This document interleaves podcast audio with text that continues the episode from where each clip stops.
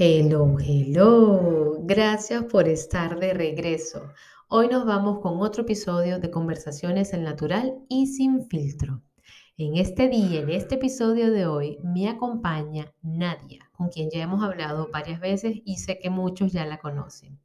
Como saben, Nadia es especialista en nutrición deportiva y coach en nutrición, además de mamá y tener un trabajo este, aparte de estas dos que son sus sus pasiones, ¿no? Conversaremos em, sobre eh, alimentación intuitiva, cultura de la dieta y lo que podríamos llamar un grupo de fobias relacionadas al fitness, gordofobia, carbofobia, fitnessfobia, etc. También hablaremos desde nuestro punto de vista y experiencias personales en qué podemos estar de acuerdo o no sobre estos movimientos que tanto ruido están causando. Y sin más, nos vamos con el quinto episodio de Naturalmente el podcast. Comencemos.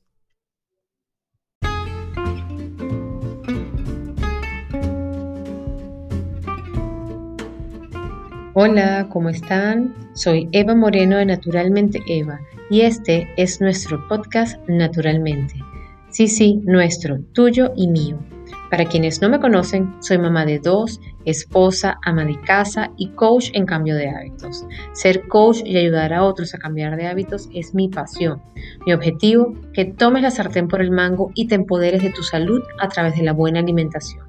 Nos escuchamos el primer miércoles de cada mes con invitados o cápsulas de salud que te darán motivos y herramientas para llevar a cabo el cambio que tanto buscas.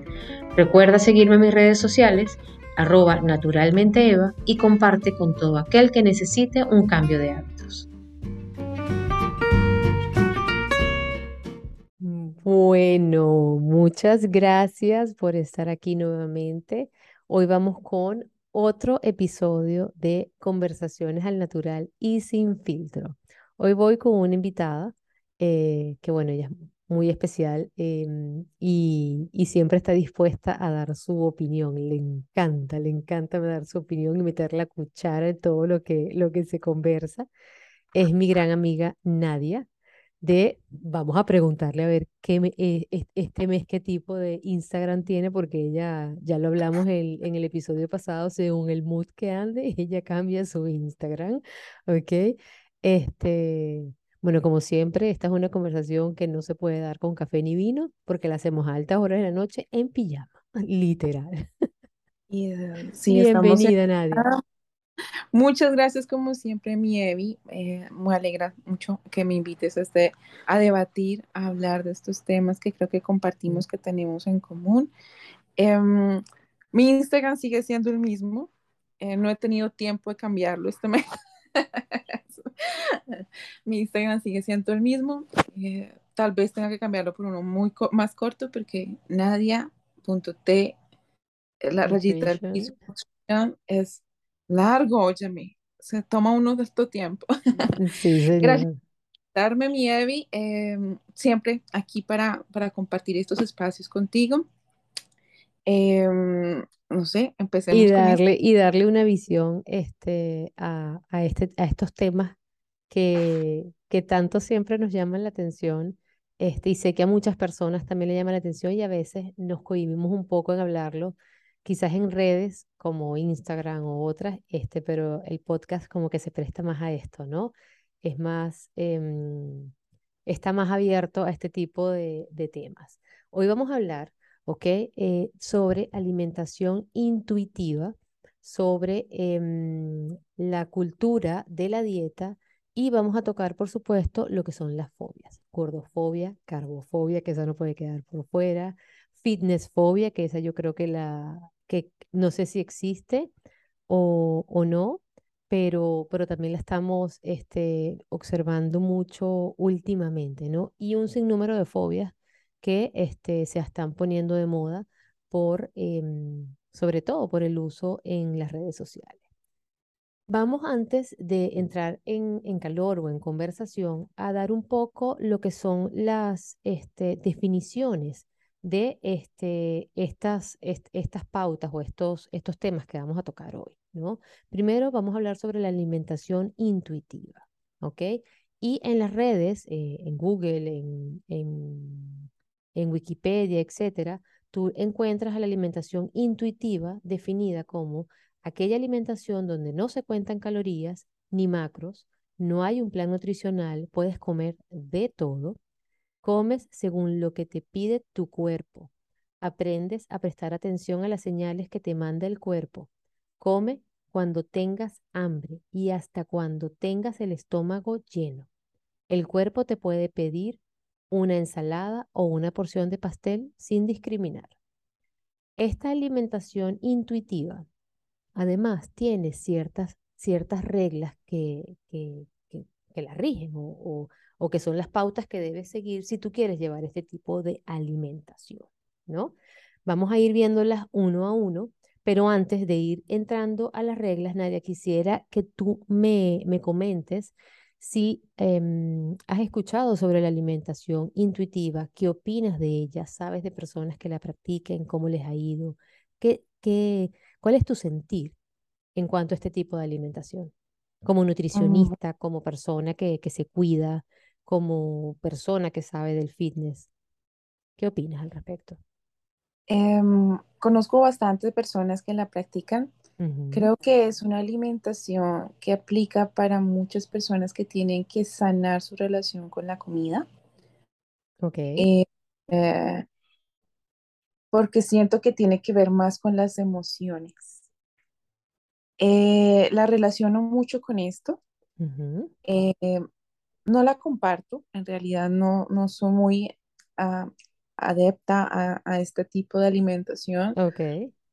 Em, he visto casos donde pues, la mayoría de personas que conozco, no voy a generalizar, pero la mayoría que conozco que practica estas dietas, em, las, eh, no se ven muy sanas, lo voy a decir de esta manera. Ok, te entiendo, te entiendo. Se ven eh, con pérdidas de masa muscular, tal vez porque la persona que los asesora o el camino que los lleva no es el más adecuado, o tal vez porque en su camino de intuición pueden perder eh, su, ah, su, valor nutricional en las comidas, ya que pues se llevan llevar por, por, su instinto, ¿no? Las señales que te lleva el cuerpo. Exactamente. Em, eh, no, eh, y pues el cuerpo no funciona solamente, pues e, esa intuición no es intuición, en realidad viene generada por un factor de hormonal, viene generada por un factor de emociones y todo esto combinado no nos lleva a, al término intuición. Entonces, entonces, no soy muy adepta a este tipo de alimentación. La entiendo y creo que debería, que puede ser una parte del proceso para una persona que necesita sanar su relación con la comida. En otras palabras, que tiene un problema, eh, ¿cómo se llama esto? Una, una, forma de alimentarse emocional. ¿Cómo se llama esto? Sí, alimentación emocional.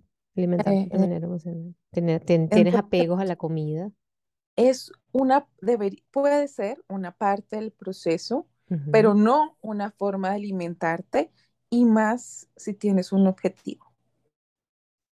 Voy a hablar de un objetivo físico. Claro, tocas varios temas, ¿no? Ahí importantes, ¿no? Y, y, son eh, algunos de los que yo también veo, ¿no? Me parece este, que son armas de doble filo, ¿no? Este tipo de, de prácticas porque eh, podrían tomarse también como, mm, como excusas, ¿no? Para, para no cambiar en realidad tus hábitos alimenticios. Creo que mm, es, obvio que, existe un problema eh, de apego con, para muchas personas existe un problema de apego con la comida y es algo que ni siquiera es culpa de ellos, es un tema de, de que hemos aprendido que así crecimos. Del ambiente. Eh, sí, de, la sociedad, es cultural. exactamente. Eso de que nos premiaban porque sacábamos buenas notas o eso de, mm, de que la comida, si bien a ti un olor o un sabor te puede traer una añoranza, ¿ok? Porque puedes pensar en tu familia, en tu tierra, en Colombia, en Venezuela, en mi caso, o también en Colombia, que me voy haciendo en mi caso, también ese tipo de cosas están bien, pero hasta cierto punto, porque cuando tú necesitas de eso para sentirte feliz, para sentir placer, ahí cambia el tema, ¿no? Y esas son las cosas que yo em, no comparto. No nos vayamos tan lejos, no nos vayamos tan lejos. En Colombia, un almuerzo sin arroz no es almuerzo. Exactamente, exactamente, ¿no? No Y nos vayamos tan lejos, esa es la realidad y es algo de lo que tú dices de, eh, de cultura, cultura, viene de la cultura y algo que nos crean desde que somos muy chiquiticos. totalmente. Entonces, claro, cuando tú a una persona que tiene problemas este, con la comida, eh, le dices que, bueno, puede comer lo que quiera, cuando quiere, y que si el cuerpo te pide ensalada o te pide pastel, da lo mismo, ¿ok? Puede, lo que te, lo, o sea, lo que decía anteriormente, ser un arma de doble filo, ¿ok? Porque si tú no llevas una alimentación sana, si tú no vas a la raíz del problema, como tú decías, que no es un tema de intuición, es un tema de que hormonal, es un tema de que hay requerimientos que tu cuerpo tiene, ¿ok? Y él te los está pidiendo a gritos y tú los traduces en un pastel y no en un pedazo de carne o no en un pedazo de papa, ¿me entiendes? Sino en, no sé, un helado. Eh, a la final eso se convierte en una bola de nieve que, que termina siendo un desastre, ¿no? Es lo, es lo que, lo que yo veo. em, que si bien, como dices tú, puede ser parte de un proceso de sanación, de un proceso este, de cambio este, de hábitos alimenticios, hay que llevarlo de una manera eh, bien guiada, correcta. No puede ser a, si te pide el cuerpo una ensalada o, un- o una porción de pastel, da lo mismo, porque no es lo mismo. ¿Ok?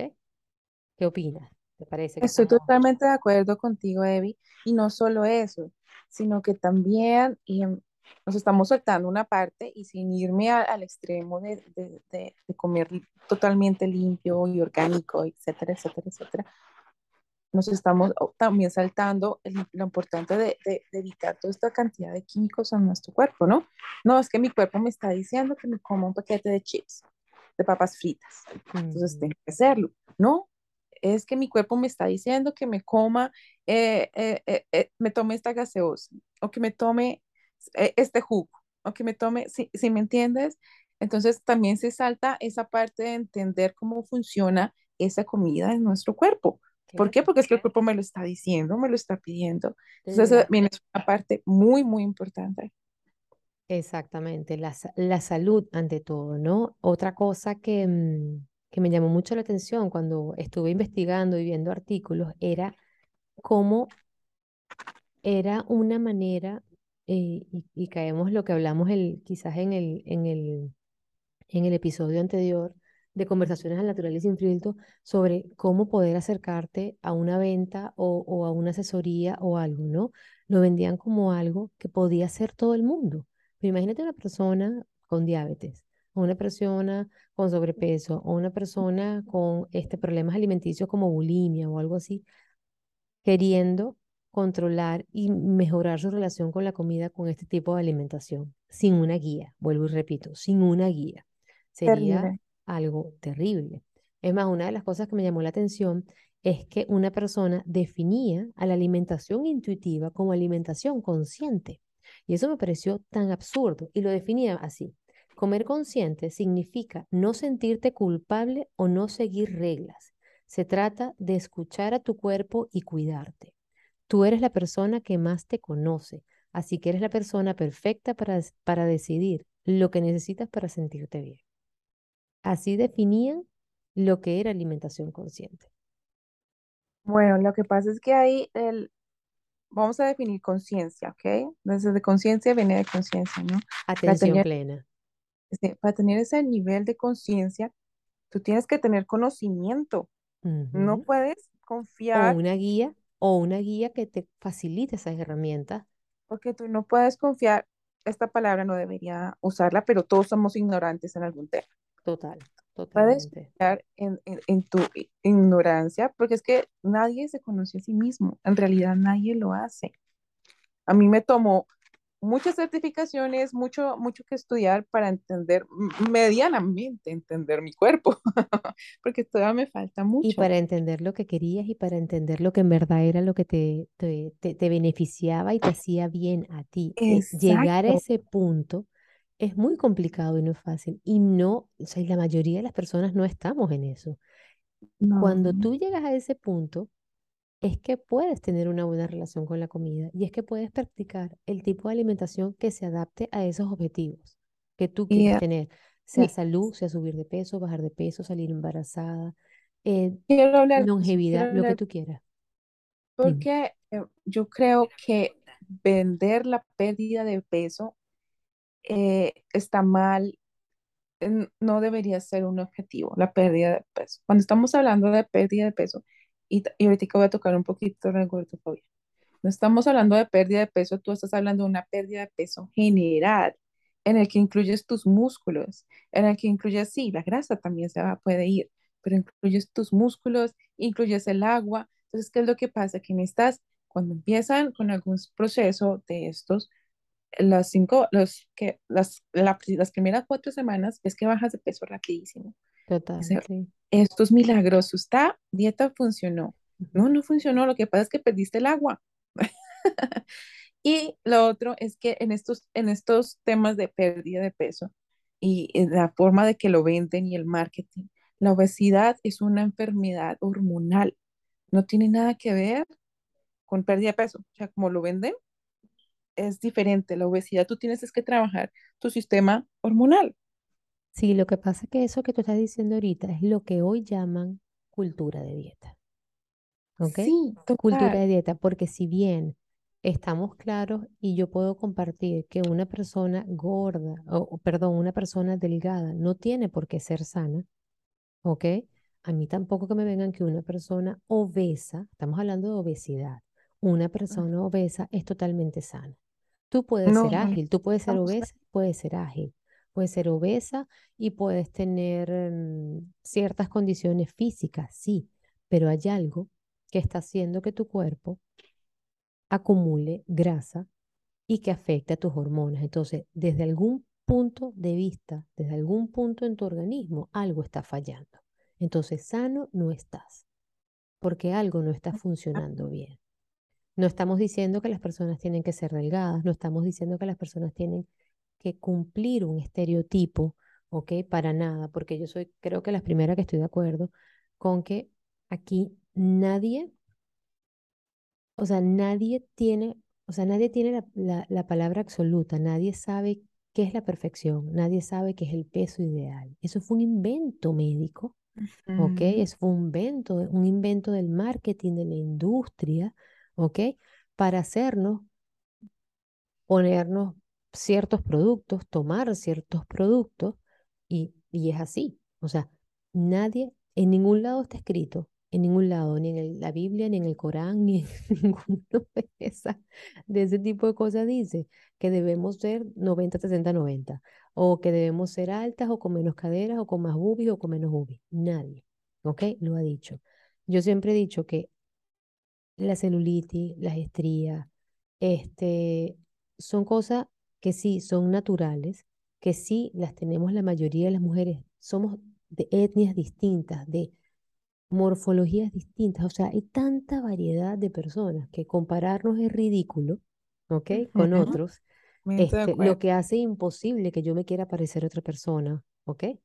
Este, o, o, la lógica me indicaría que parecía, o sea, que debería ser imposible que yo me quisiera parecer a otra persona, a no ser que sea un familiar muy cercano a mí que pueda tener mi misma etnia, fisiología, etcétera, y todavía es fuera tu twin en realidad, que fuera twin, exacto, este, tal cual, mi twin y ya.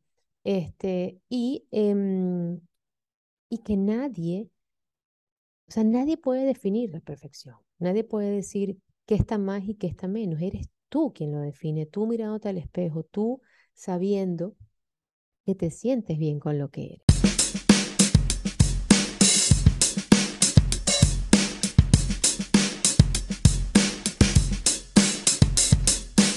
Bueno, y como te iba diciendo, Nadia, nos venden una manera em, de ser, de vernos, de vestirnos, de, de, de, actuar, de todo, este, y nos hemos dejado, eh, con el paso de los años, meter todas esas ideas en la cabeza, ¿no?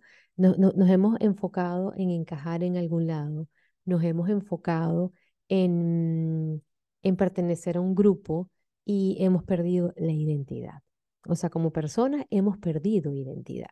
Y entonces tú hablabas hablabas de, este, mm, o ibas a tocar el tema por ahí de, de la gordofobia, pero antes de llegar ahí, em, también comentábamos lo de cultura de la dieta, ¿ok? Y la cultura de la dieta, para, que las, para las personas que no, que no saben lo que es, ¿ok? Y, y, así vinculemos los tres temas de, de una vez. Es un conjunto de creencias que gira en torno a la idea de que los cuerpos delgados son los más saludables, deseables y valiosos. Por culpa de la cultura de la dieta, se le ha llegado a dar valores morales a los alimentos, etiquetándolos como buenos, malos, limpios, etc. Por ahí tú, por ahí tú, como que estás en la cultura de la dieta. Literal. Sí. Según los que están en, en contra de la cultura de la dieta, todo esto nos hace pensar que comer sano es equivalente a mantener una dieta que nos permite estar en un peso ideal. Mira por dónde llevan las cosas. Según indican, la cultura de dieta encierra ciertos ideales tales como asumir que tener apariencia delgada es normal y adecuada, que la persona delgada debe ser admirada, escuchada y tener mayores oportunidades. Y aquí voy a hacer una pausa porque si bien sí se observa discriminación, porque no, tampoco podemos tapar el sol con un dedo, este, no creo que deba verse como una, como, como, como una cultura, porque yo creo que esto no sucede en todos lados. Yo creo que es algo em, que sí, hay muchas personas que lo sufren, pero no creo que generalizado. O sea, generalizado como para que se vuelva una cultura no, no sé, no sé qué opinas tú al respecto. O sea, como para que lo tilden como cultura. O sea, Bueno, aquí voy a meter yo la cucharada.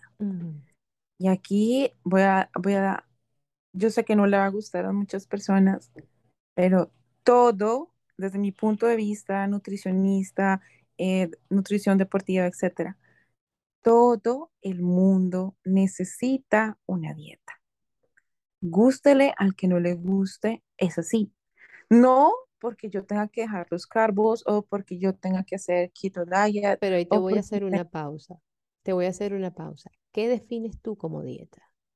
La forma en que yo me alimento, según mis requerimientos cuerpo. No tiene nada que ver con restricción. Nada que ver. E, e, en, eso estamos de acuerdo, que la palabra se usa mal. Sí, a eso te refieres, ¿no? Lo que pasa es que, eh, y si tú vas a la, a la, a la, a, la traducción de la palabra diet, es simplemente el camino en que tú decides alimentarte, ¿no? Es la alimentación, literal. Exactamente. ¿Qué pasa? Que cada persona tiene requerimientos diferentes. Y tú no puedes negar eso, o sea, yo soy para mi peso, para mis objetivos, eh, para que mi cuerpo esté densamente, nutricionalmente denso y, todas estas cosas, yo tengo que tener una pauta, no estricta, yo no como todo el tiempo limpio. Es más, yo no todo el tiempo estoy como, es, yo podría decir que el 80% de mi tiempo trato de mantener una alimentación saludable. ¿Por qué? Porque tengo un objetivo y segundo, porque quiero estar saludable. Ok. Eh, mi objetivo, tengo un objetivo físico también, obviamente. Pero la mayoría de tiempo lo hago porque quiero estar saludable y que evito, evito los ultraprocesados, evito con los, alimentos con demasiados químicos o eh, con etiquetas. Eh, para mí es algo que no es difícil. Entiendo que para muchas personas pueden ser diferentes, pero es mi camino y es mi alimentación. Pero no significa que por esto yo esté eh, restringida o que me tenga que sentir presionada por no comer algo o que me voy a enloquecer si me comí un postre porque se me sale de mi dieta. Exacto. Eh, y es que tú, o sea, tú estás en ese punto y es porque tu relación con la comida es buena. Porque tú tienes una relación con la comida en no la es cierto. No es cierto, no es cierto esto. ¿Sabes qué? Yo aún estoy luchando contra una ansiedad. Okay. Yo descubrí hace dos años y medio, tres años cuando empecé contigo, que esta es, mi, esta es mi historia, que el arroz me produce una, la, la textura del arroz me produce una sensación de placer y tranquilidad. ¿Te acuerdas que yo cuando empecé me comía una olla de arroz entera con curry? ¿Te, sientes en tu, no sé, te sientes en tu hogar, te sientes protegida posiblemente. Es algo así. No, es, es, la textura, esa lectura, la textura masticando, esto me genera. Aún me pasa. O sea, yo no estoy totalmente sana, pero sabes que soy consciente de eso.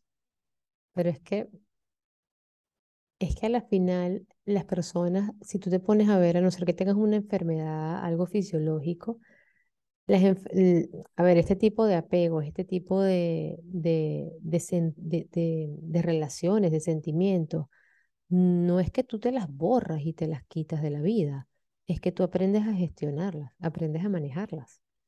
Entonces, tú puedes, claro, tú cuando, tú cuando, o sea, cuando te comes tu arroz, tú puedes volver a sentir eso, pero no te saca de control. Mm, yo puedo volver, sí, yo puedo volver a mis hábitos, pero no es total. O sea, tú puedes decir, oye, ya va, hasta aquí puedo llegar porque hasta aquí yo lo tengo controlado. Si pasas la línea, posiblemente no, pero estás consciente, eres sincera contigo, estás consciente, eres sincera contigo de hasta dónde puedes llegar. Sí, pero todavía y no te causa, claro, pero es que es lógico y no va a dejar de pasar, no va a dejar de pasar, pero no te genera, a ver, Tú te comes el arroz y no te genera ansiedad. Hoy oh, no. Te sientes el placer, obvio que lo vas a, sentir, no lo vas a dejar de sentir. Pero aprendiste a gestionar ese paso siguiente al placer que era la ansiedad o el continuar comiendo descontroladamente. ¿No? Es volver al hábito. ¿Sabes qué? Lo que pasa es que yo creo que, y creo que muchas personas se pueden sentir identificadas con esto, y es que son es, lo podría llamar, mal dicho, atracones. Eh, Pero te pasan eh, todavía. Eh, que me como una caja de arroz, pasa.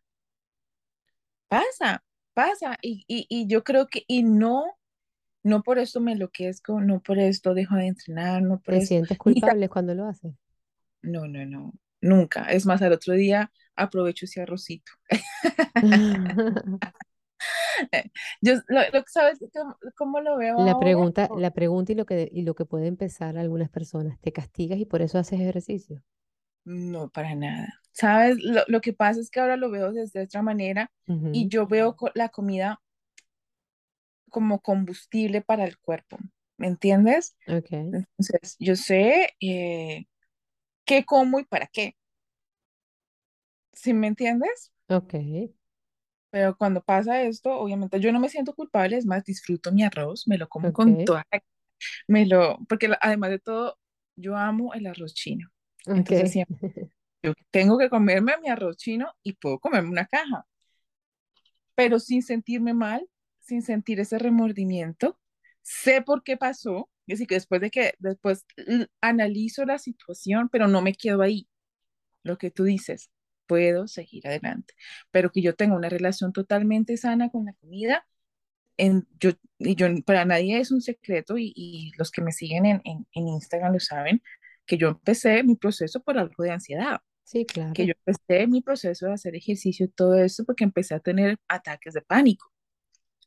Y estoy aún en un proceso de, sana, de, de, de, sanación, pero esto no, no, no me obsesiona si no me obsesiona estar pensando en que me salí eh, de mi plan o que ese arroz me engordó uno o dos, o dos libras, nada de eso.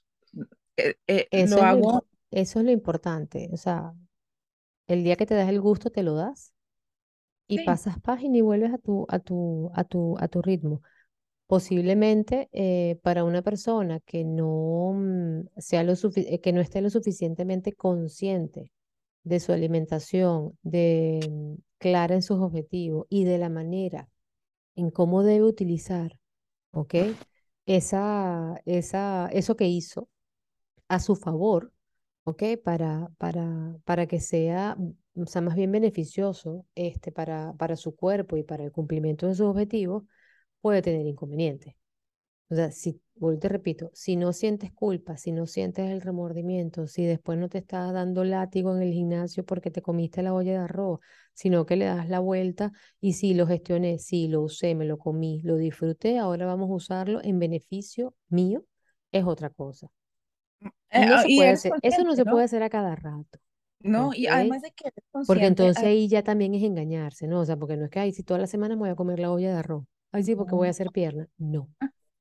además de ¿Mm? que no es, no es algo realista, ¿no? La- las personas piensan, ay, me comí una hamburguesa anoche y mañana la quemo en el gimnasio. Para Eso no es verdad. para nada, Eso no es verdad. lo Lo que le hiciste a tu body, a tu, a tu body, my- sorry por mi, por my, mi Spanglish, lo que le hiciste a tu cuerpo, ya no hay reversa. No, es No que la gente, la gente está, o sea, la gente todavía tiene esa, esa, esa falsa idea de que lo que entra es lo que sale. Y pues no, nada de eso, na- ni, ni, ni Pues la sí mitad de lo pero que, de otra forma. pero no, y tampoco todo. Sí, y A tampoco ver, a ver, o sea, en, en, en casos graves de enfermedades este, alimenticias, de pesar la comida, Sí. Ah, bueno, Y eso es algo que, que no es realidad, es que no lo es. Yo creo que lo de la cultura de dieta, más que nada, es, em, em, ¿sabes? Es un tema de empoderamiento y autoconocimiento. Sí, pero, eh, y estoy totalmente de acuerdo contigo, y, eso va con la cultura de la dieta, con la antidieta, ¿cómo con esta mm, alimentación intuitiva, con las fobias. Es un tema de empoderamiento, es un tema de salud mental, es un tema de relación con la comida. Totalmente de acuerdo contigo. Pero ¿qué es lo que pasa? Que las personas que están llevando estos movimientos están jugando con los sentimientos, están jugando, yo lo veo de esa manera y me, y me disculpan, bueno, es, es- es mi opinión, puede ser un poco fuerte, pero yo siento que están jugando con los sentimientos de las personas, ¿ok? Están, o sea, les están diciendo lo que quieren escuchar, ¿ok? Literal. Literal, les están diciendo lo que quieren escuchar y es una manera de llevárselo sin importarles su salud, porque ese es el problema. O sea, los tienes en tu equipo, en tu, en tu etiqueta, ¿o entiendes? En tu grupo, porque como o sea, nos encanta etiquetarnos y ponernos en algún lado de, de- del bando, entonces te lo llevas para ese lado, pero no te importa su salud. O sea, a mí una persona que me dice que como, que como regla tiene que Creer que alcanzar un peso ideal es cuestión de voluntad y por eso quien no lo consigue es que no se esfuerza lo suficiente. O sea, entonces dicen que eso son los que, los que nos esforzamos, ¿ok? Y logramos nuestro objetivo, estamos, ok. O sea, nosotros lo pensamos. Pero si nosotros vemos que una persona no logra un objetivo es porque no se esfuerza lo suficiente. No sé si me expliqué. Sí, sí, es claro, Evi. Y O sea, yo, entonces ellos juegan con, o sea, ya va, o sea, sí, como yo veo en redes sociales que Eva logró su objetivo y bajó no sé cuántos kilos, y yo estoy haciendo lo mismo que ella, pero no los he bajado, entonces yo, o sea, según la cultura de la dieta, es que esa persona no se esforzó tanto como Eva, ¿no? Así se lo lo que venden. pasa es que, lo que pasa es que yo creo que las personas dejamos de ser individuos, ¿sí me entiendes? De entender somos únicos y somos cuerpos totalmente diferentes. A mí me han llegado clientes, es que yo estoy haciendo la dieta de Sacha Fitness. ¿sí? ¡Ah! Mi vida Sacha Fitness tiene un cuerpo que ha trabajado durante años, eh, no te puedes comparar con su edad, no te puedes comparar con su estilo de vida, no te puedes comparar con su genética ni su sistema hormonal nada por el estilo. Entonces, ¿por qué estás haciendo la dieta de Sacha Fitness? Total. Es que a la final, a la final, em, yo creo que siempre se enfoca y es más fácil, porque con eso ganas el seguidor, con eso ganas el cliente, ¿no? es marketing, es Eh, marketing. total, enfocarlo desde, desde la final, em, ¿cómo se llama?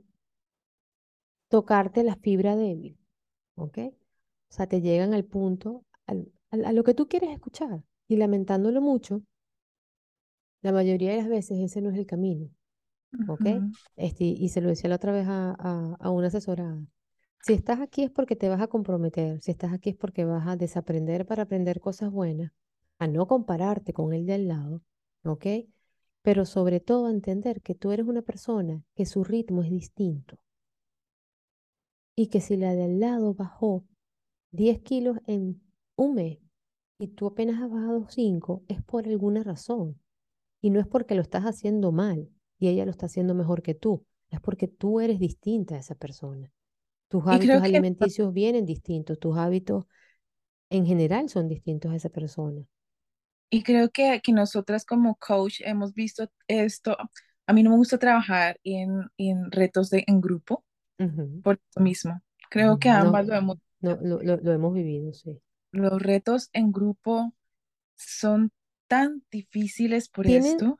A ver, tienen sus cosas buenas. El sentirte acompañado, Exacto. ¿ok? Es una ventaja que, que, o sea, que, que, está bien. Es, está rodeado de gente que está en lo mismo que tú.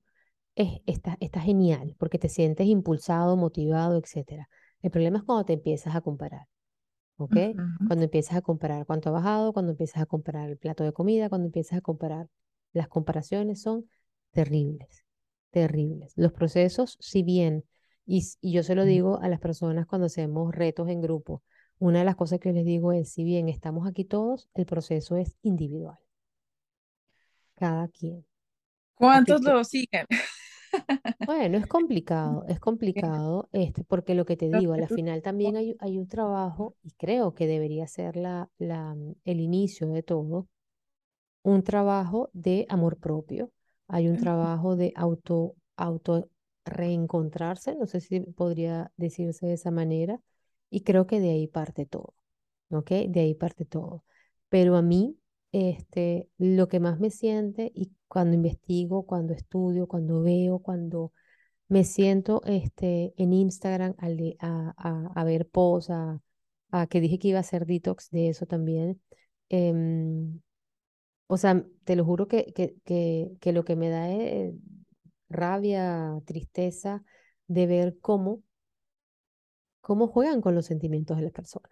¿Me entiendes? Porque al final es venderte algo para que tener ese seguidor, para tener este, este esta asesoría, para, y siempre lo, lo, hemos hablado, por eso es que yo creo que no tengo tanto, tantas asesorías y tantos clientes, y es porque yo no te puedo decir mentiras, yo no te voy a vender que comerte, no sé, helado, hamburguesa y vainas y no sé qué, eso sí, y después vas al gimnasio y, y, y te va a ir bien. Disfruta la vida porque eso te va a ir perfecto y resulta que tú eres diabética o que tienes desórdenes alimenticios o que tienes síndrome de ovario poliquístico, o que quieres tener un bebé, ¿me entiendes? Y, y yo no te puedo vender eso porque no es la realidad. Para, para hacer cambio. el tema con Evi es que, y, y, y, la verdad me aterra mucho cuando se acercan a, a, a buscar asesoría, que su, primer, su primera frase es, quiero que me garantices que voy a perder 10 kilos en un mes. Imposible. Imposible. Imposible. Imposible. Y las personas vienen con ese tipo de objetivos, con ese tipo, con ese tipo de mentalidad. Y así ves la, la, las publicidades en las redes, las ves de esa manera. Ven, rebaja 6 kilos, o sea, imposible, imposible. Tómate este producto y rebajarás. Sí. ¿Qué te puedo decir? Entonces, claro, cuando, cuando estuve este, investigando sobre esto de cultura de la dieta y, em, y la alimentación intuitiva, yo llegué a la conclusión de que por lo menos yo pertenezco a la cultura de la dieta. Este, si bien yo trato de hacer el bien sin mirar a quién y trato de compartir conocimientos, aparentemente yo estoy dentro de ese mundo de cultura de la dieta. Mm, yo no siento que discrimino, yo siento que busco enseñar a las personas este, que aprendan a comer, que aprendan a, a, a ser inteligentes, a que la vida, eh, si bien hay que disfrutarla, hay que saber disfrutarla, este, y que las cosas tienen también sus límites, ¿no? Y que, y que sí, lamentándolo mucho, si hay comida buena, si hay comida mala, este, si hay comida sana, este, si hay comida que te venden como sana, pero que no lo es, ¿ok? Y que va mucho más allá de una báscula, que va mucho más allá de unas cuantas calorías me estoy comiendo hoy, este, o va más allá de matarte en el gimnasio hacer ejercicio. Son muchas cosas las que, las que están, las que están, ¿cómo se llama? O las que interfieren, ¿no? En, en los procesos de, de, mm, hábitos de las personas. Pero sobre todo, la parte mental. Y es lo que en cualquier, en, en cualquier ámbito veo que falla. Y es el último que tocan. Es que ni les interesa. Ni les interesa. Y había una cosa, yo había leído algo, si lo consigo lo, lo comparto por aquí, porque bueno, aquí tengo mucho más de lo que piensan de cultura antidieta, con lo cual me clasificaría este, en eso. Y voy a hacer el ejercicio en, en las redes. Voy a ver qué opinan las personas, a ver dentro de qué se clasifican, si de cultura de dieta o de no. A ver qué, qué tal, ¿no? Totalmente, y, y, creo que las personas que me siguen, ellos mismos me lo han dicho. Es más, tengo muchas personas que me siguen de alimentación intuitiva, eh, que obviamente em, van en contra totalmente de lo que yo, yo, yo en mi Instagram trato es más de compartir mi experiencia. Y yo soy 100% cultura de la dieta sin excederme. O sea, yo no soy, todos saben que pasé por keto diet, low carb y todas, pero llegué a un punto donde encontré un balance y equilibrio de mi cuerpo y encontré mi propia dieta, la dieta a la nadie, pongámosle así. Tal cual.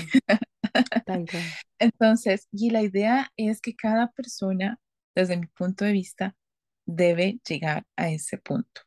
Yo no estoy de acuerdo, Yo estoy de acuerdo con las personas que solamente venden un estilo de dieta. Como nutricionista, yo no puedo vender solo keto diet. Como nutricionista, yo no puedo vender solo ayuno intermitente. Como keto de acuerdo. nutricionista, no puedo vender solo low carb.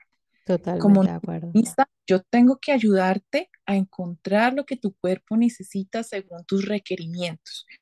Y eso no se sabe ni pesando la comida, ni contando macros, ni nada por el estilo. Ni eliminando un macro, ni nada. o sea, la gente cree eso y, pues no lo es. Para nada. Lo que pasa es que eliminando, eliminando macros, sí, para algunas personas tiene que funcionar y, algunas personas que, que, tienen alguna... Eh, Claro, pero como tú, pero como tú lo dices, depende de cada quien, depende de si tienes alguna patología, de tu fisionomía, de tu, de tu genética. sí, yo trabajo en conjunto de, la parte endocrino, yo no soy doctora ni nada por el estilo, pero trabajo según los requerimientos desde, desde ese punto de vista. Entonces, desde cómo, cómo, cómo alguien puede decirle a alguien si está alimentándose bien o no mirando una foto del plato. Esa parte no la entiendo todavía. Entonces, ¿cómo puedes comparar lo que te estás comiendo y diciéndole a tu cuerpo que es lo que necesitas si esta persona quemó no sé cuántas calorías en el gimnasio o estuvo todo el día corriendo detrás de los niños y vienes en un plato de comida a decirle, no comiste, sabes que comiste lo suficiente, ese plato me gusta. En eso falla mucho coach y es algo que las personas tienen que entender y fijarse en qué clase de asesoría están recibiendo.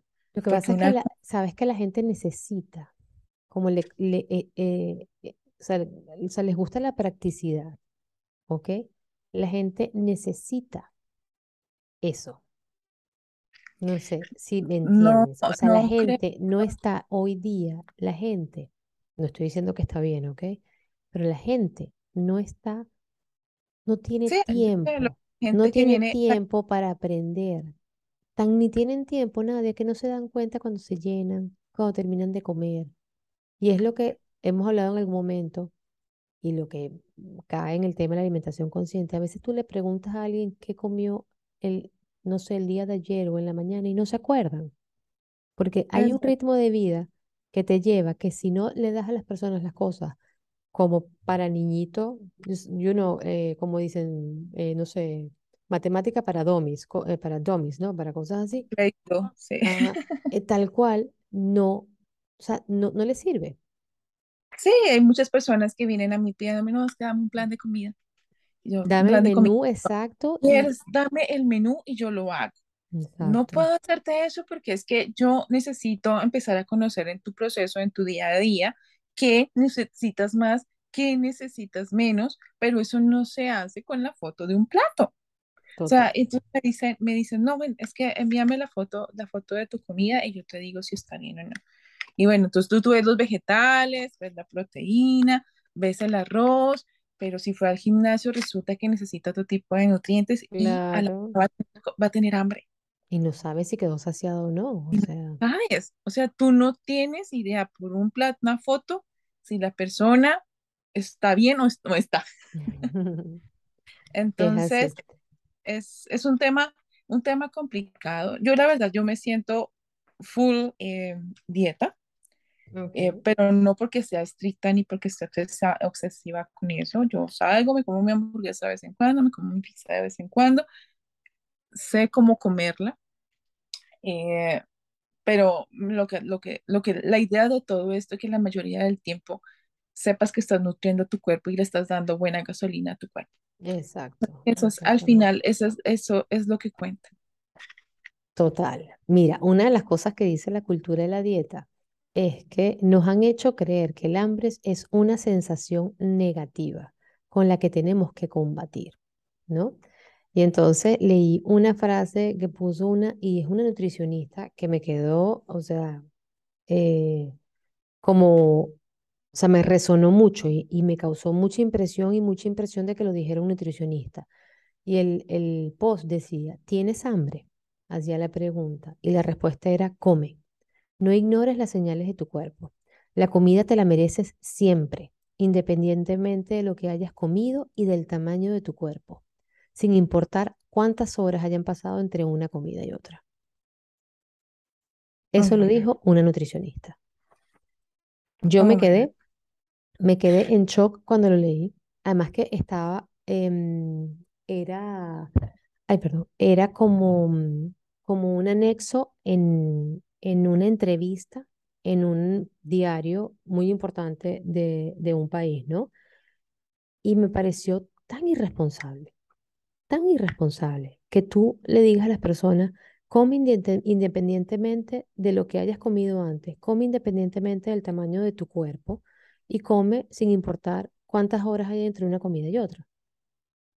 Obvio, ¿no? El hambre, tú, el hambre es, obvio, si a ti te da hambre y estás consciente de que es hambre y estás seguro de que es hambre, obvio que tienes que comer. ¿Ok? Pero también hay que tener en cuenta que el hambre puede ser emocional, que el hambre puede venir dado, ¿ok? Porque no has comido bien la comida anterior. Entonces no es comer cada vez que te da hambre, es chequear esas comidas que hiciste anteriormente. ¿Estuvieron deficientes de nutrientes? ¿Fueron pequeñas? ¿No fueron suficientes para tu actividad? La pregunta es, ¿será que la mayoría de las personas tenemos claro el sentimiento del hambre? ¿Sabemos reconocer en realidad ese sentimiento? Ah, yo creo que la mayoría Habemos muchos que tenemos hasta la hormona que nos, que nos avisa cuando estamos saciados, atrofiada, dañada. Mm, ¿Sabes qué es lo que pasa? Que cuando comemos, y esto es algo que aprendí en, en la escuela, ¿Sabes por qué uno debe tomarse, tomarse el tiempo comiendo y comer despacio y durar tanto tiempo comiendo? Porque em, la sensación de satisfacción y todo esto llega 20 tarde, minutos después. 20 minutos al cerebro. 20 minutos.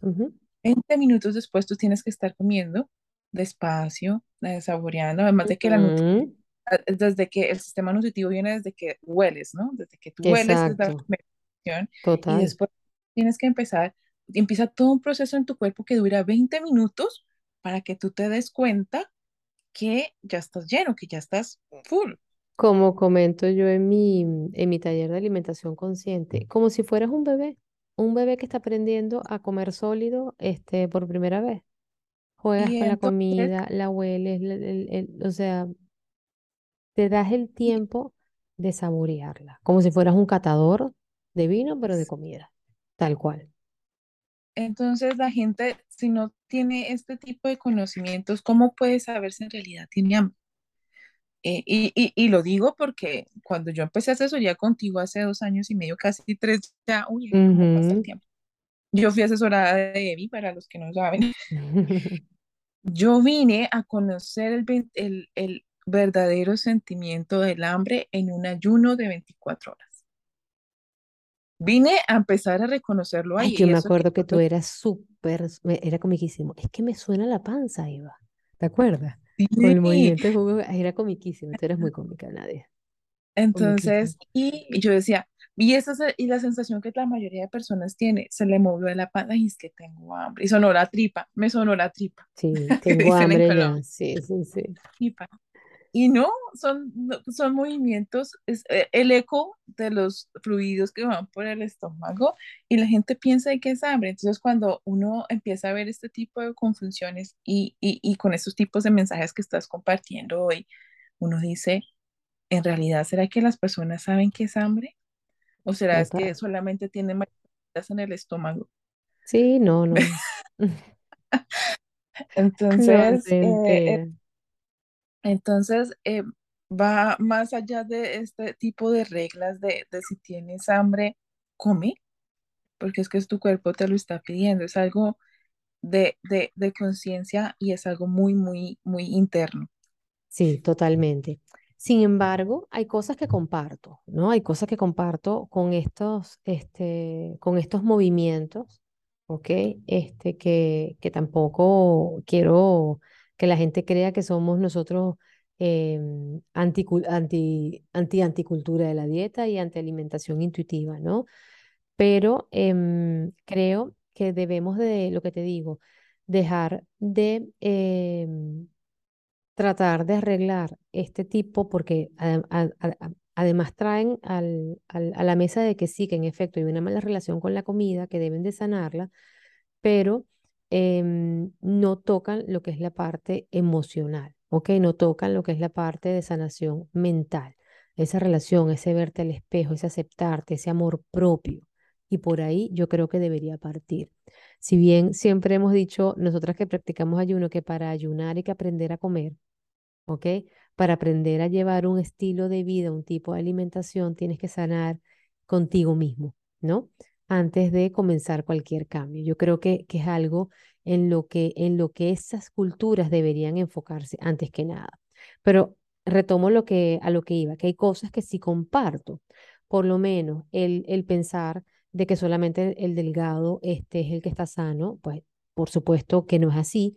Hay los que llamamos los flacos gordos, o sea, que son personas que están delgadas, pero por dentro, o sea, están totalmente eh, Mm, o sea, no, no, no, no, gozan de salud, ¿ok? Porque pues no se alimentan bien, porque no hacen ejercicio, porque no se mueven, porque no, descansan, eh, etcétera, ¿no? Entonces, pues desde el punto de vista hormonal, este, no, están, eh, no están bien y su cuerpo no funciona completamente bien, aunque por fuera pareciera eh, que como están delgados están sanos. Y delgadez no es igual a salud, ¿ok?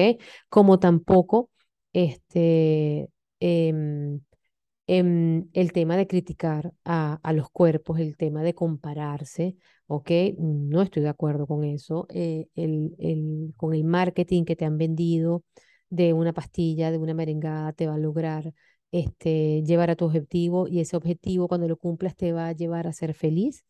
Eh, es obvio que no, porque mientras tú no te reconcilies contigo, tú puedes tener 50 kilos menos, pero te vas a seguir viendo con esos 50 kilos encima frente al espejo y nunca vas a estar satisfecho.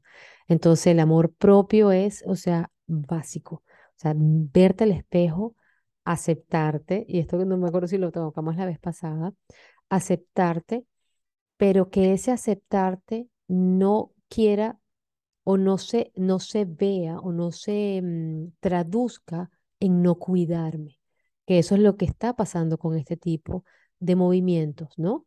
Que final yo te quiero compartir una experiencia bien, bien interesante que me pasó con la báscula. Ok. Eh, cuando yo empecé con Evi, los primeros seis meses creo que perdí alrededor de 8 kilos. Luego alcancé a, alcancé a perder 12. Eh, pero Evi sabe que nunca mi objetivo ha sido ser flaca. Sabía. Entonces yo empecé a levantar peso, empecé, obviamente, cuando tú tienes un, una meta de body building, necesitas empezar a comer más. Exacto. Entonces, cuando yo empecé a crear músculo, la pesa fue para arriba. Normal. Normal, no. Para alguien, que decir, ver que los números van para arriba es un choque. Y, y lo digo, lo digo desde mi experiencia. Yo ahorita estoy pesando casi cuatro kilos más en solo músculo. Digo, normal porque es lo que tenía que suceder porque lo estabas tenía haciendo que bien. Exacto, pero es increíble el choque que un numerito puede tener en tu cerebro. Claro, total. Tanto, tanto así que yo eh, eh, empecé a pensar, y obviamente subí de talla, o sea, yo ya no puedo usar los, los, pantalones pequeñitos o los chores que usaba talla, mm, talla bueno, yo no los puedo usar. ¿Dónde vas a meter los jamones de piernas que tienes ahora? y los jamones de piernas con todo el sentido de la bonita estética, o sea. Es verdad. Y es, es y ahí, ahí, ahí, ahí voy a tocar un, este, este tema de la individualidad. Porque te acuerdas que yo, por lo menos yo bajé de peso y tengo que tonificar, porque yo no soy tonificada, ¿ok? Y para tonificar hay que hacer ejercicio de fuerza, hay que aumentar masita muscular para verte apretadita, ¿no? Tú me dirás y me corregirás. Totalmente.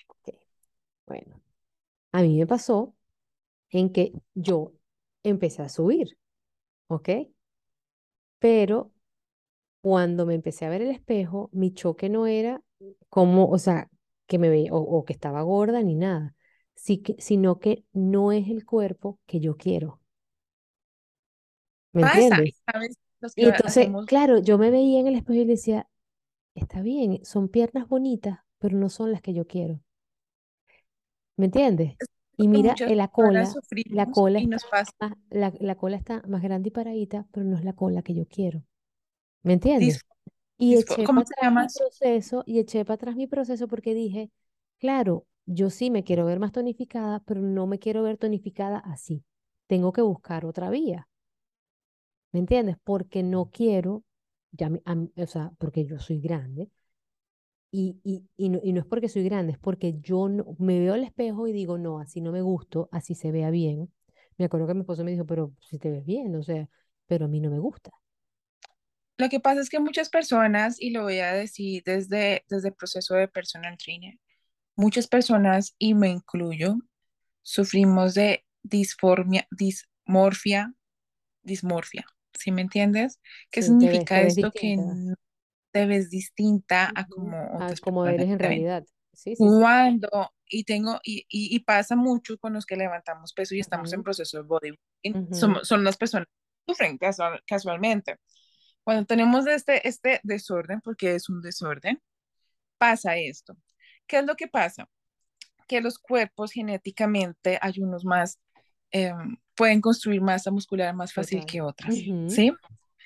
Y aquí voy a decir algo que muchas personas fit tal vez no les vaya a gustar, pero una persona fit no se reconoce ni por las piernas ni por la cola. Se reconocen por upper body, espalda, brazos quieres reconocer si alguien, una persona es fit, tienes que darte cuenta porque los, los brazos y la espalda no es nada genético. No los puedes comparar ni con operaciones ni nada por el estilo. Hace unos brazos tonificados y una espalda tonificada. Eso hace una persona fit. Las piernas y la cola es genética. O operaciones, que no voy a decir que estoy en contra de esto, eh, pero pasa, ¿no? La que se pone la colita. Entonces, cuando sufrimos esta clase de, de, de dismorfia, no nos podemos ver tal como, pero es algo que nos vendieron, volvemos allá, ¿no? Nos vendieron Victoria's Secret, la delgada con las piernas tonificadas, eh, y eso no va a pasar nunca, ¿me entiendes? Hay que respetar el camino y la guía que tu cuerpo te da. A mí a veces me escriben y, y, y, te lo he compartido. Sí, sí, sí. Es que que pareces un hombre con esos brazos. ya te ves muy, te pareces muy, eh, muy, eh, porque eso tan grande, guácala, me lo han escrito. No, niña, para nada. Lo que te digo, cada, y a la final es válido. Es pose, ah, no, y además de que es además pose. Que es eh, pero chévere, pero es válido que no le guste a ella. ¿Entiendes? Es válido que no le guste, pero consúmelo para, o sea, que lo consuma para ella, porque tiene que decírtelo a ti si tú estás feliz con tu cuerpo. Es total. porque yo puedo, a ver, yo y es una fobia. Aquí, por lo menos, a, mí me parece, o sea, tu pierna, el cambio que han dado, tu brazo, los cambios dado, divino, ¿me entiendes? Pero por lo menos, Eva Moreno, tener esas piernas, no me hallo. Es que no sé, no, o sea, no, no, sé, no sé controlarlas, no sé manejarlas, no sé vestirme con esas piernas, ¿me entiendes? ¿Sabes qué es lo que pasa? Que me acuerdo que yo le decía, yo le decía, Yo le decía a, a mi esposa, le decía, es que no, no sé qué hacer con el rabo, porque es que, o sea, no me hallo, ¿me entiendes? Entonces sí, muy lindo, torneado, redondito, pero no, yo no lo quiero así, ¿me entiendes? O sea, no, no es lo que yo quiero y, y entiendo que mi cuerpo es así, que mi anatomía es de esa manera. Entonces yo prefiero estar un poquitico flocha, ¿me entiendes? No me importa, te lo juro que no me importa estar un poquitico mm, no tonificada, ¿ok? Pero que el tamaño de mi cola y el tamaño de mis piernas se ajusten a lo que yo quiero. No es porque nadie me lo vendió ni nada, a lo que yo quiero, ¿ok? Si yo, vuelvo y te repito, el día que me quiera ver totalmente apretada, pues haré ejercicio y tendré, y después yo sé que las piernas se van a definir y se van a ver bonitas, pero hoy día no es lo que quiero, no es lo que quiero. No, no, o sea, no. Ahí, ahí, bueno, ahí tendríamos que entrar. Eso va para otro tema, porque va más nutrición deportiva, porque en los temas de bodybuilding es un proceso de déficit y vuelves y subes, y déficit y vuelves y subes. bueno, es un proceso que, que, que, obviamente tratar a ver las piernas. Lo que tienes que estar dispuesto a, que tienes que estar dispuesto a hacerlo Exacto, y no es que estar dispuesto a hacerlo y no es nada fácil. Vuelvo y te repito, no, es, algo que me interese a mí ahorita, o sea, no me interesa, ¿ok? Es, algo que tienes que estar dispuesto a hacerlo, este, que tienes que tener, como tú dices, muy claro los objetivos y cómo hacerlo y las herramientas para hacerlo. Y, o sea, comencé y dije, esto no es lo que yo quiero, así que para atrás, no me interesa, ¿me entiendes? Y, y está claro y está bien, y a mí me gusta. Y la gente puede decir, ay, pero te puedes ver más tonificado, porque no estás más tonificado. Y yo, porque no quiero. Porque no quiero, eh. porque si quisiera, me pusiera y lo hiciera. ¿Me entiendes? Porque, porque ya hice una vez algo que quise y, y, y, y, sé, pero es algo que no me interesa ahorita. Y es algo que tenemos que tener claro. ¿Cuál es tu objetivo? Mi objetivo no es parecerme a fulanita. Mi objetivo es mirarme al espejo y sentirme bien conmigo. Que tu reto sea contigo misma. Claro, y sentir, luego te repito, y ya yo sé que en verano posiblemente no voy a tener las piernas tan tonificadas como lo pude haber pensado el año pasado, ¿ok? ¿Pero por qué? Porque iba por el camino y no me, no me sentí cómoda, no me gustó y eché para atrás. Y estoy bien con eso. Y me siento bien con eso. Y eso es lo que tenemos que entender. Y sí, posiblemente, hoy, hoy justo vi el, a una chica este, que yo sigo, que ella, ella hace entrenamientos y eso, y que comentaba que le, que le decían algo así como que, ¿cuánto mides? Este, pero eres muy musculosa para ser Miss. Así de repente, bueno, ¿en, qué momento te dije que yo quiero ser Miss? O sea, ¿quién te metió a ti en la cabeza eso? No, yo, soy, yo soy fitness, yo no soy mí, yo, o sea. Yo, mira, soy, yo no puedo usar ya pantalones normales, soy talla doble cero doble cero. Lo que pasa es que la gente no entiende. Pero doble cero que, en cintura. No, no, doble esa cero. pierna y ese rabo no caben en doble cero.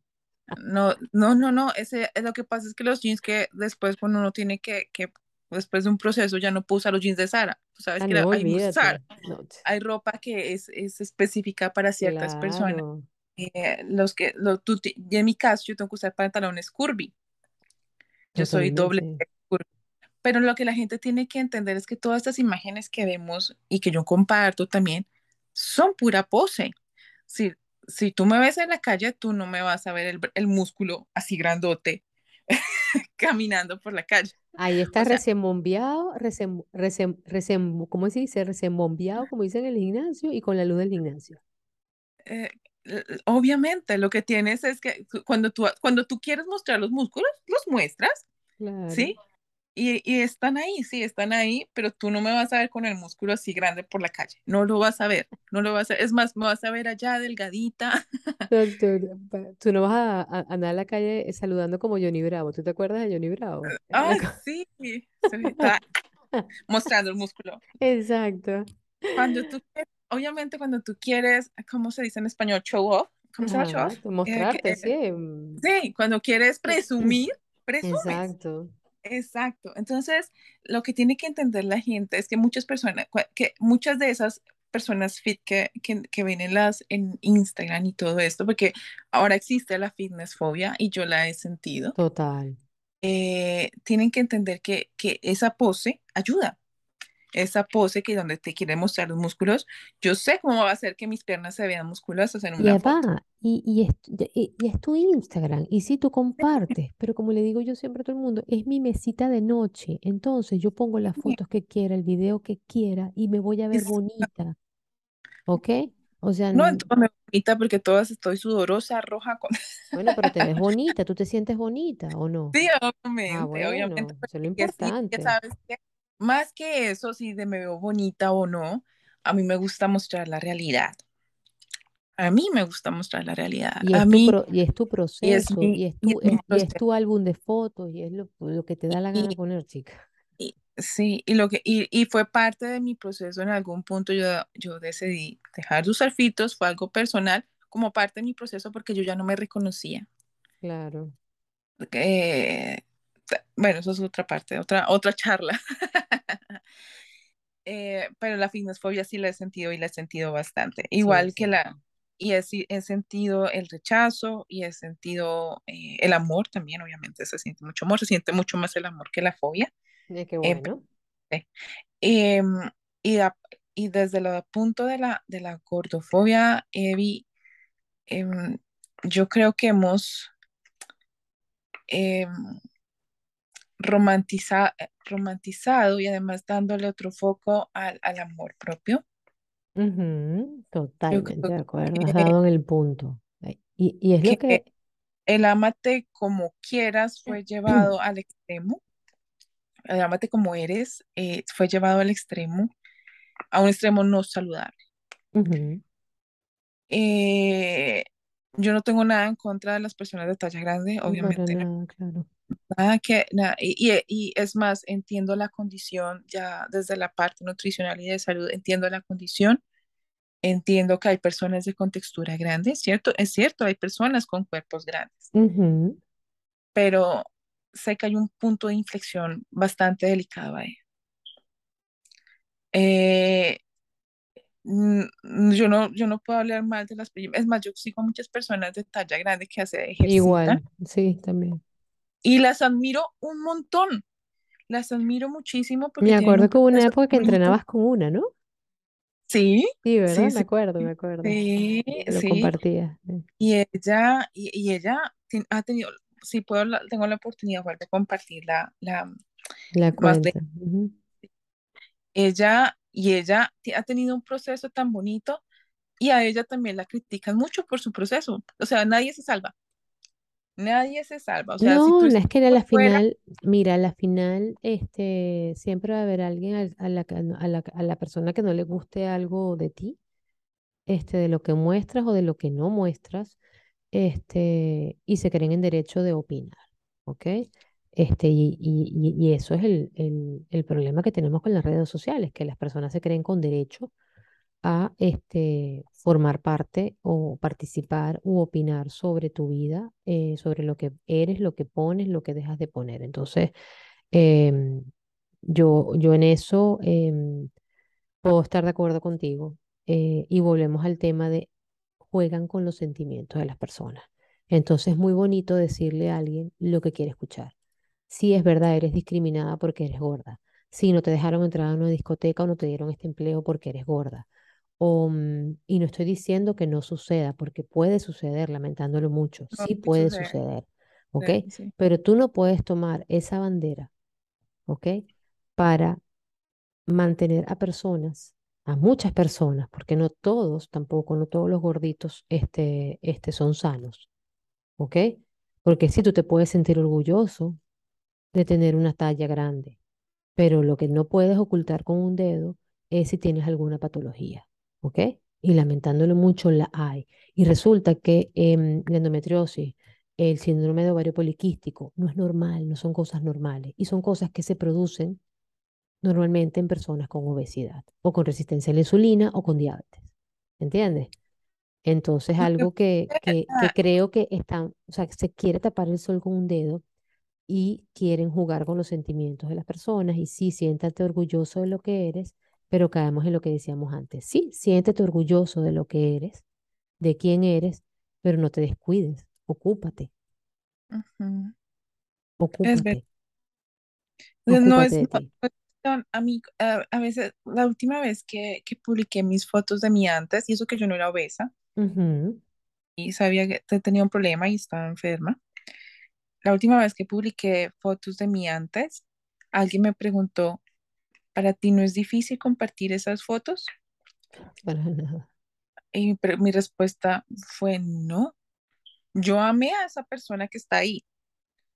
Es decir, yo llegué aquí por esa persona que está ahí. Claro.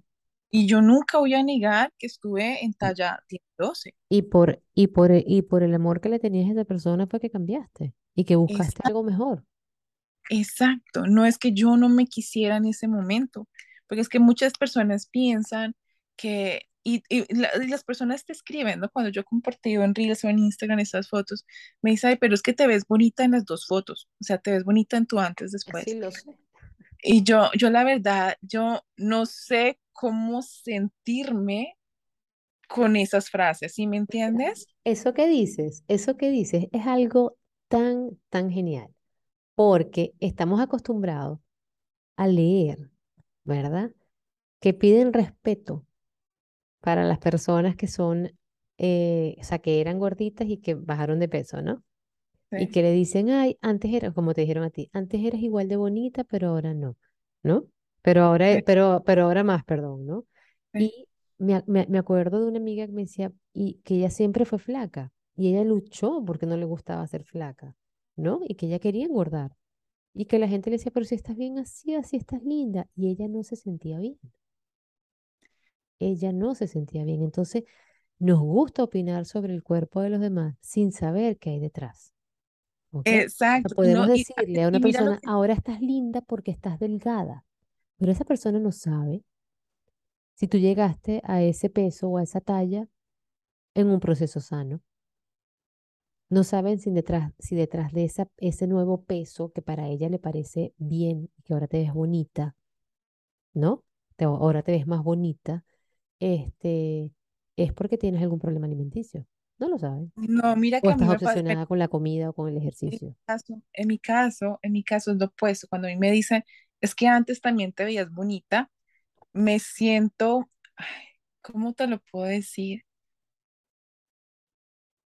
Em, no reconocida, ¿me entiendes? Como diciéndome, ok, yo quiero compartir y quiero inspirar a otras personas a que se pueden lograr, porque sé que se puede.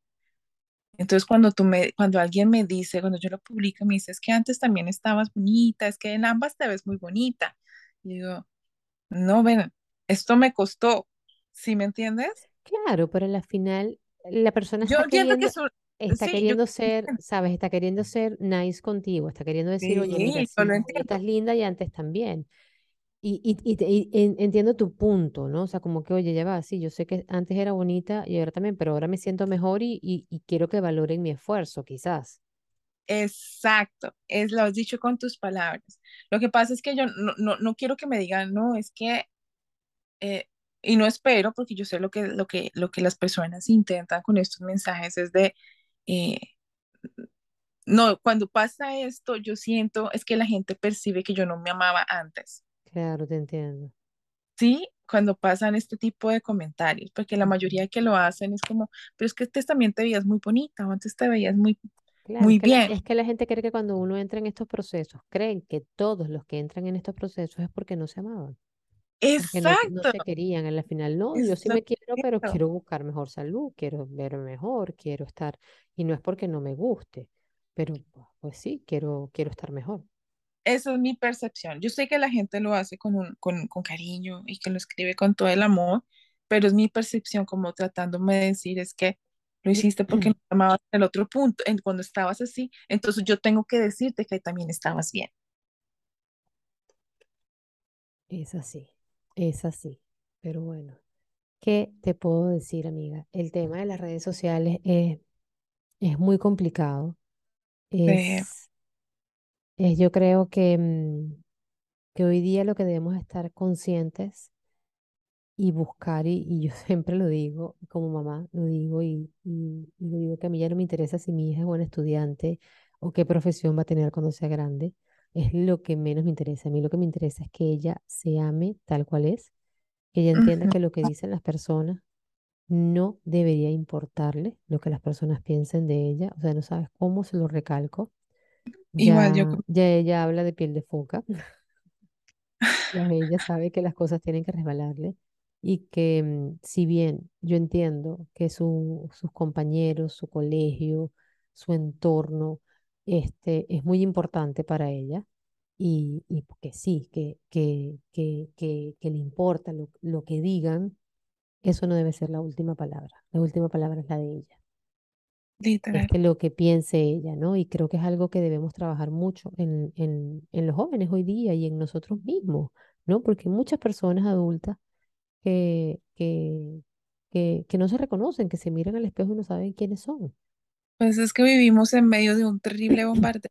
Yo la verdad, eh, yo intento ahora no entrar mucho en redes sociales, entro apenas a postear lo que quiero y ya, pero ya no soy de las que miro historias o miro muchos posts, no, no lo hago. Hay que, hay que saber, ¿sabes? Yo creo que más que, yo creo que más cuando, cuando, o sea, llega un momento en que tú, o sea, si no lo sabes manejar, es- está bien. Hay que, hay que hacer un detox de redes sociales, que son los únicos detox que yo comparto los detox que te vayan a, sanar tu, tu alma, tu corazón, tu mente.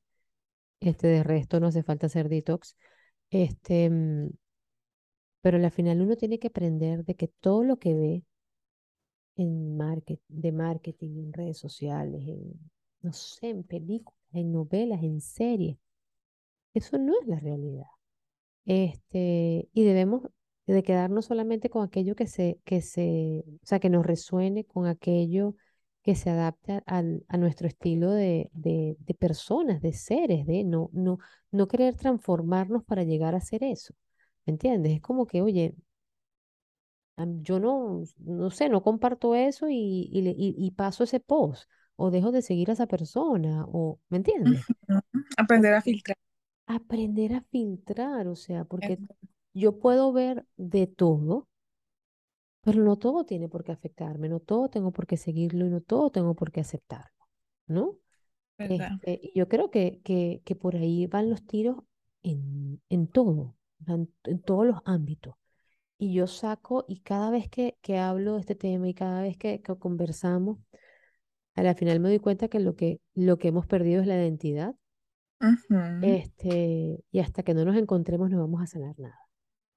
Es verdad, es verdad. Y es un largo, largo camino. Un largo camino, El, el, el, eh, yo creo que, que si tú te alejas un poquito eh, de las redes sociales, empiezas a ver con claridad un poquito más afuera y empiezas a conocerte, a reencontrarte, perdón, a reencontrarte porque es que vivimos Mire, en y la un... desconexión no tiene que ser solo de las redes sociales, porque tenemos alrededor muchas personas también que son Bueno, yo, tóxicas, muy tóxicas. Entonces a esas hay que y, darle también delete y ya, a sacarlas de tu yo vida. un un poquito antisocial, so- entonces yo creo que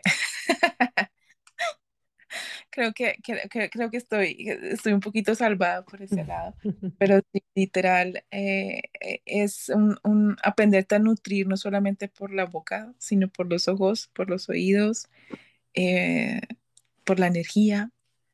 Hay que aprenderse a nutrir de todas las formas posibles y dejarte y, y- tomar lo que tú dices, tomar lo que te sirve, aprender a tomar lo que te sirve y lo que no, desecharlo, aprender, aprender a decir no, también es muy necesario Total.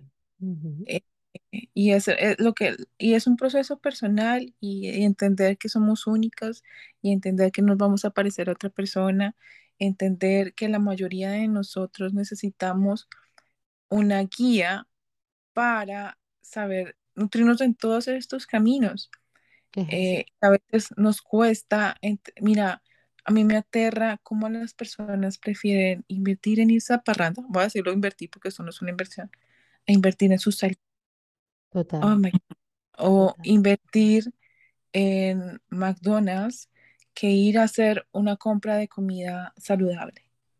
Que Es no estoy así. diciendo que no lo hagas nunca, que no lo hagas nunca. Yo- obviamente vete a un restaurante y, y comete algo, no pasa nada. Mira, yo, Pero yo lo comentaba el otro día con, con una coach que, con la que me estoy asesorando y, y le decía que yo veía como, como como una limitante o como un stop o, o algo en mi, en mi desarrollo profesional el que la gente sí sentía que invertir en salud no era lo primero, no era lo que, lo que, lo que buscaban y no era por juzgar a nadie, pero para, eh, era, para ellos era más importante tener las uñas bonitas o las cejas o la pestaña que estar bien por dentro, ¿no? Y eso era algo que, que yo veía como, como limitante. Ella me decía, no, es una creencia. Y yo, no, es que, es que tú lo ves. Yo quisiera que fuera una creencia mía. ¿me entiendes? Pero es que en verdad lo ves. Y a la Sí, gente le cuesta, o sea, le cuesta buscar una asesoría, ¿me entiendes? Prefieren, no sé, Y no solamente hablando en- de temas nutrición, ¿no? no, en, Eh, sí, temas de- eh, hay muchas personas que decir, ir a terapia es necesario. es Ir a terapia es. No es porque tú estés loco ni nada por el estilo. Es porque tú necesitas que alguien objetivamente te escuche. Para eso exactamente. terapeuta. Pero ni siquiera invertir No. en cosas eh, es, es tu salud mental después de una pandemia. eh, ahora trabajas desde casa porque la mayoría de personas ahora trabajan desde casa analízate si lo necesitas o no, e invierte. Sí, sí, no estamos hablando de salud en general, eh, y, No, este, la... indudablemente, o sea, y, y lo que dice, hay un tema también de, de, de mitos, este, de, cre- de, de cultura, estamos acostumbrados a que de la salud nos ocupamos cuando ya lo que hay es que no prevenirla, sino corregirla, ¿no?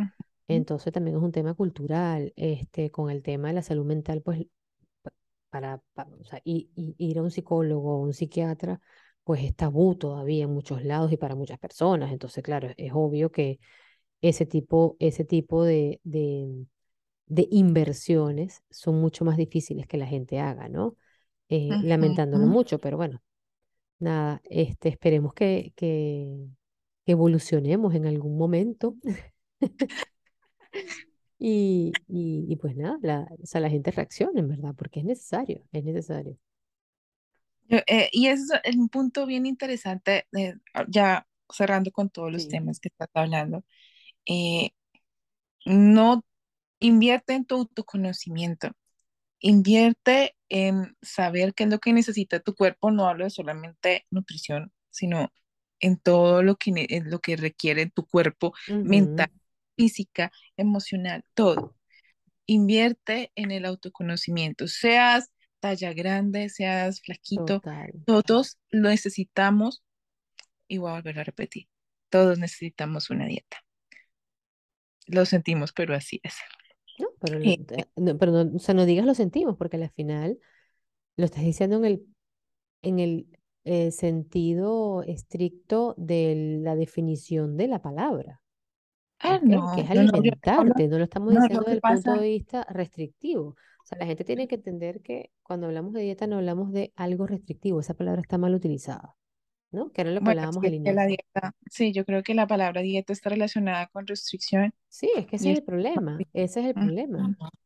Y sí, la obviamente hay, hay dietas que son restrictivas, pero no significa que tú la necesites. En muy pocos casos se necesita una dieta restrictiva. exactamente. Bueno, mi Nadia, creo que tocamos, este, tocamos los tres puntos, ¿ok? De Sí, una y además, manera, sí, hablamos sobre la gordofobia y pues ahí entran, este, hablaste de fitnessfobia, este, la de moda, la carbofobia, que ahí me, a- ahí me meten a mí, a mí, me, a mí me, me tienen encasillada en esa, este, y, mm, y pues nada, eh, de la cultura de la dieta, de la alimentación intuitiva, dimos nuestros puntos de vista em, estamos de acuerdo con ciertas cosas, pero eh, creo que a la final la conclusión es que no estamos de acuerdo con que jueguen con los sentimientos de la persona eh, y que cada quien debe encontrarse primero y que eh, este, el, autoconocimiento los va a llevar a entender mucho eh, lo que son. eh, y para dónde deberían ir, ¿no? Y, yo creo que es importante. Y, como, como, mm, como comunicadores, como eh, personas que compartimos este, información, em, pues tratar de cambiar esa, esa visión, ¿no? De, de lo que es estar saludable, de lo que es hacer ejercicio, de lo que es alimentarte, moverte. no estamos obsesionadas, este, con, con, un o con cumplir un estándar de belleza. Eh, yo puedo ser culpable de estar obsesionada por buscar mi salud y no lo creo obsesión, este, mm, porque me doy mis gustos, porque soy feliz, soy tranquila, em, me como mi pedazo de torta de vez en cuando, me como mi pizza, mm, me tomo mi trago, o sea, la verdad es que no, no, yo nunca me he sentido atada a, a mi alimentación, em, a mi dieta, como dices tú, em, de ninguna manera, ¿no? Y, y también, o sea, yo siento que tengo una relación también eh, estable con, con la comida y que creo que es eso lo que, lo que quiero transmitir, pues, o sea, que se puede llegar a eso eh, sin, sin ningún sufrimiento y siendo feliz y sin tener que restringirte y, y, y, y etcétera, pues. Yo creo que la gente tiene que entender que todo tiene un detrás de. Y hay una historia detrás de. Total, total. Es así, es así. Pero bueno, amiga, nuevamente gracias por acompañarnos en este segundo episodio de Conversaciones al Natural y sin filtro. Y, y, nada, nos seguiremos viendo por aquí porque a la gente le ha gustado mucho. Este, hoy nos extendimos un montón. Em, y, y, pues nada. Oh sí, nos extendimos un montón. Es que si nos dejan. Buena, yo ni la sentí. si nos dejan, bueno. Pero, pero nada, nuevamente gracias y em, queremos seguir sabiendo de ti, cómo va tu proceso y cómo van esos amores y piernas. estás bella, amiga, estás bella porque además que no, no hablo de, físicamente, sino porque sé que estás feliz con lo que haces, te gusta, este, y pues te comes este rosito de vez en cuando, pero eres feliz con ello. Y eso es lo más importante. Así es, que viva el arrochino. Eh. Un abrazo, nos estamos viendo. Gracias, mi y espero vernos por ahí nuevamente. Ay, seguro que sí, seguro que sí. Un abrazo para todos y, y por aquí nos estamos viendo. Bye bye.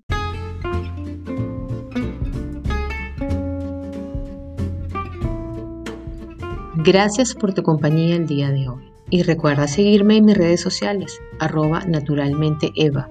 Y nos vemos el primer miércoles de cada mes con un nuevo episodio de Naturalmente. Chau, chau.